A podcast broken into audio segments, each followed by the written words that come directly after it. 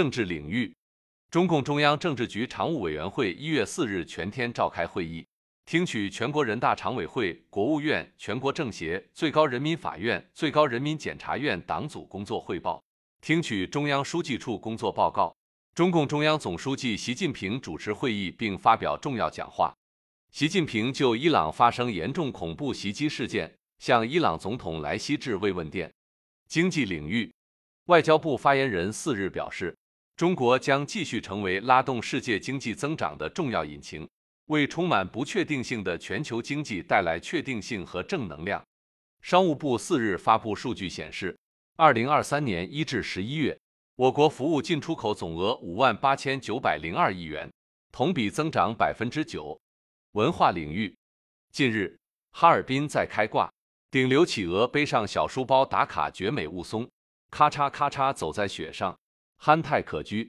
教育领域，教育部办公厅日前发布关于做好二零二四年寒假期间校外培训治理有关工作的通知，要求各地重点关注机构开展集中住宿培训的情况等。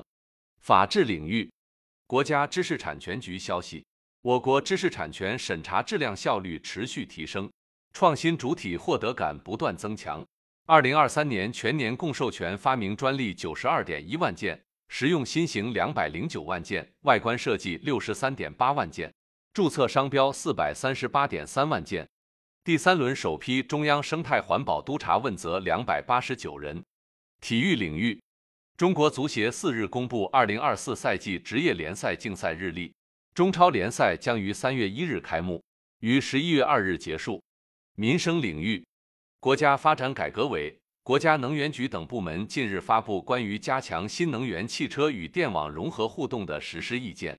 工业和信息化部、国家发展改革委等十一部门近日联合印发关于开展信号升格专项行动的通知。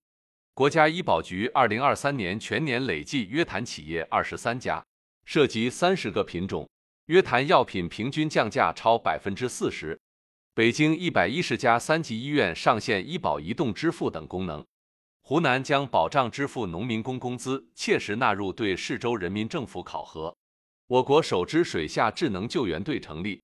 国际方面，美国及其他十二个国家一月三日发布联合声明，要求也门胡塞武装立即停止在红海水域袭击商船，否则可能遭到军事打击。俄罗斯和乌克兰三日分别释放两百多名被俘人员，为二零二二年二月。乌克兰危机全面升级以来，双方最大规模交换在押人员。巴勒斯坦伊斯兰抵抗运动哈马斯媒体办公室三日说，自新一轮巴以冲突爆发以来，以色列军队累计向加沙地带投下超过六点五万吨爆炸物。美国教育部政策顾问塔里克·哈巴什三日辞职，缘由是不满拜登政府应对新一轮巴以冲突的做法，包括向以色列提供军事援助。日本多家媒体四日报道，石川县震后失联人数已增至一百七十九人。